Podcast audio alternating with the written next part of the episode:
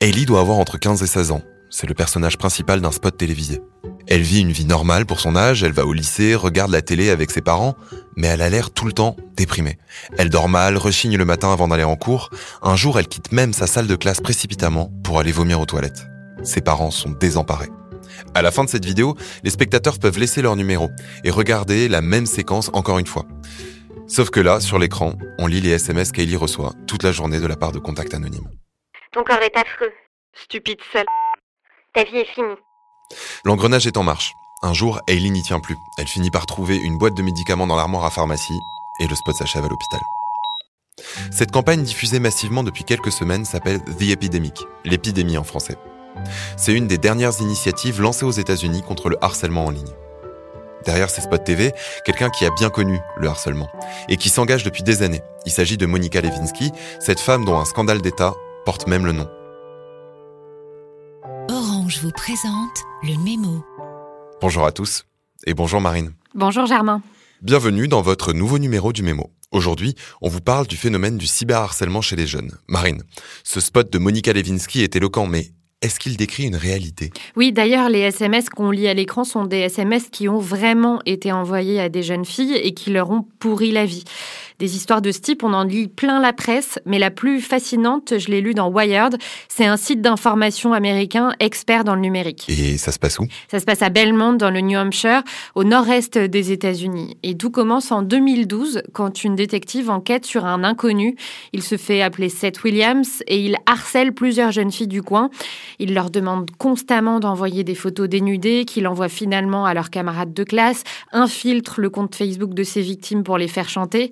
Finalement, c'est une assignation des services de messagerie qu'il utilise qui permet de retrouver sa trace. Et là, surprise, elles connaissent le harceleur. En fait, c'est un garçon un peu timide de leur lycée qui ne parlait pas à grand monde. La suite de l'article raconte les déboires judiciaires des victimes. Il faut sept ans et deux procès pour qu'il soit finalement incarcéré. Et ces victimes sont encore sous le choc. En fait, ça a touché des sujets très sensibles, notamment la sexualité. Oui, et puis euh, d'après le Pew Research Center, qui est un think tank américain, ce sont les jeunes filles qui sont les plus concernées par les phénomènes de harcèlement en lien avec ces sujets-là. Ça passe par des fausses rumeurs, l'envoi de photos à caractère sexuel sans qu'elles l'aient demandé, évidemment. Mais les garçons aussi sont parfois victimes de cyberharcèlement, non? Oui, tout autant que les filles. D'ailleurs, l'UNICEF a interrogé des jeunes dans 30 pays et un jeune sur trois a déjà été victime de cyberharcèlement. Un sur cinq dit même qu'il a raté l'école à cause de ça. Bon, il faut relativiser. C'est pas parce que son ado y a été confronté une fois qu'il va tomber en dépression. Ce qui fait la dangerosité, c'est surtout la répétition. En revanche, trois quarts d'entre eux disent que ça se passe surtout sur les réseaux sociaux. Justement, que font les réseaux sociaux pour lutter contre le cyberharcèlement? Bah, D'après une étude anglaise, c'est Instagram, le premier réseau sur lequel le cyberharcèlement fait le plus de mal. Euh, et le sujet est pris au sérieux, du coup, par l'entreprise. C'est ce qu'on lit dans le New York Times. Ils ont même réuni des focus group avec des jeunes, des parents, pour tenter, dans un premier temps, de définir concrètement ce qu'on entend par cyberharcèlement. Et ça, pour que les algorithmes d'intelligence artificielle puissent les reconnaître et les éliminer automatiquement. Et donc, qu'est-ce qu'on explique à la machine? Bah, C'est pas simple du tout. Imaginez, un couple d'adolescents se prend en photo et la poste sur Instagram avec la légende On aurait aimé que tu sois là, Amanda. Pas de problème, inoffensif même. Mais imaginez un peu, Amanda pourrait être l'ex-petite amie du garçon et sera blessée par ce poste, ou alors le nom d'Amanda est tagué sur une baleine en arrière-plan pour se moquer de son physique. Bref, pour l'instant, Lia ne peut pas comprendre toutes ces subtilités. Elle fait un premier tri et puis les images sont envoyées à des modérateurs humains. Le problème avec le cyberharcèlement, c'est que ça se produit souvent dans l'environnement très proche de l'adolescent, parfois dans sa classe. Oui, les experts expliquent que c'est ça, justement, qui crée un sentiment d'impasse absolue. Euh, Télérama interview Justine Atlan, la présidente d'une association qui s'appelle e-enfance. Elle explique qu'à cet âge-là, l'école, le collège, le lycée sont souvent le seul horizon. Et puis, bien sûr, le harcèlement en ligne s'accompagne souvent de harcèlement dans la vie réelle. Et bien sûr, euh, toujours sur des sujets très sensibles. Oui, la sexualité toujours. Et ce que dit la spécialiste Justine Atlan, c'est que les harceleurs agissent en bande. Ils font des raids contre un tel, contre une telle. Du coup, il y a beaucoup plus de harceleurs que de harcelés.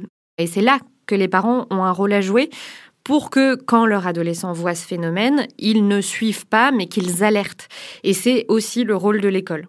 Et du côté des établissements scolaires, justement, et du système éducatif, est-ce qu'il y a des initiatives? Oui, il y en a partout. En Allemagne, par exemple, les écoles reçoivent des associations pour sensibiliser les enfants très régulièrement.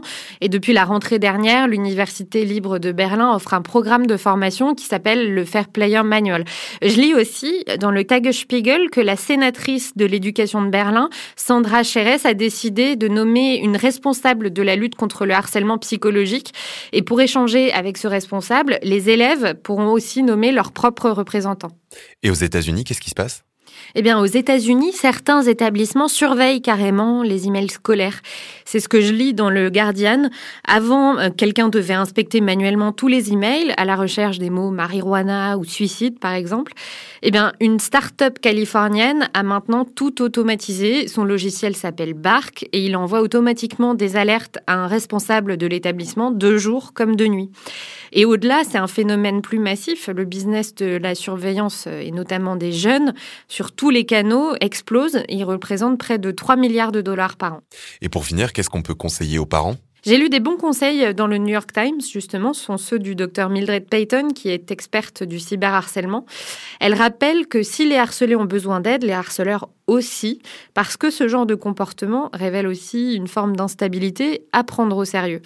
Ensuite, la première attitude à avoir, c'est de repérer les signes, augmentation ou baisse des activités en ligne, un air anxieux quand il se rend sur Internet ou des difficultés à se concentrer parce qu'il ne faut pas attendre des adolescents qu'ils aillent voir directement leurs parents quand ils sont témoins ou victimes de cyberharcèlement.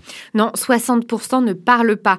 Et bien sûr, ensuite, quand on sait ce qui se passe, il faut penser à prendre des captures d'écran et dénoncer auprès de l'établissement scolaire d'abord, puis remonter progressivement la chaîne de responsabilité, aller jusqu'à l'académie si on n'a pas de réponse.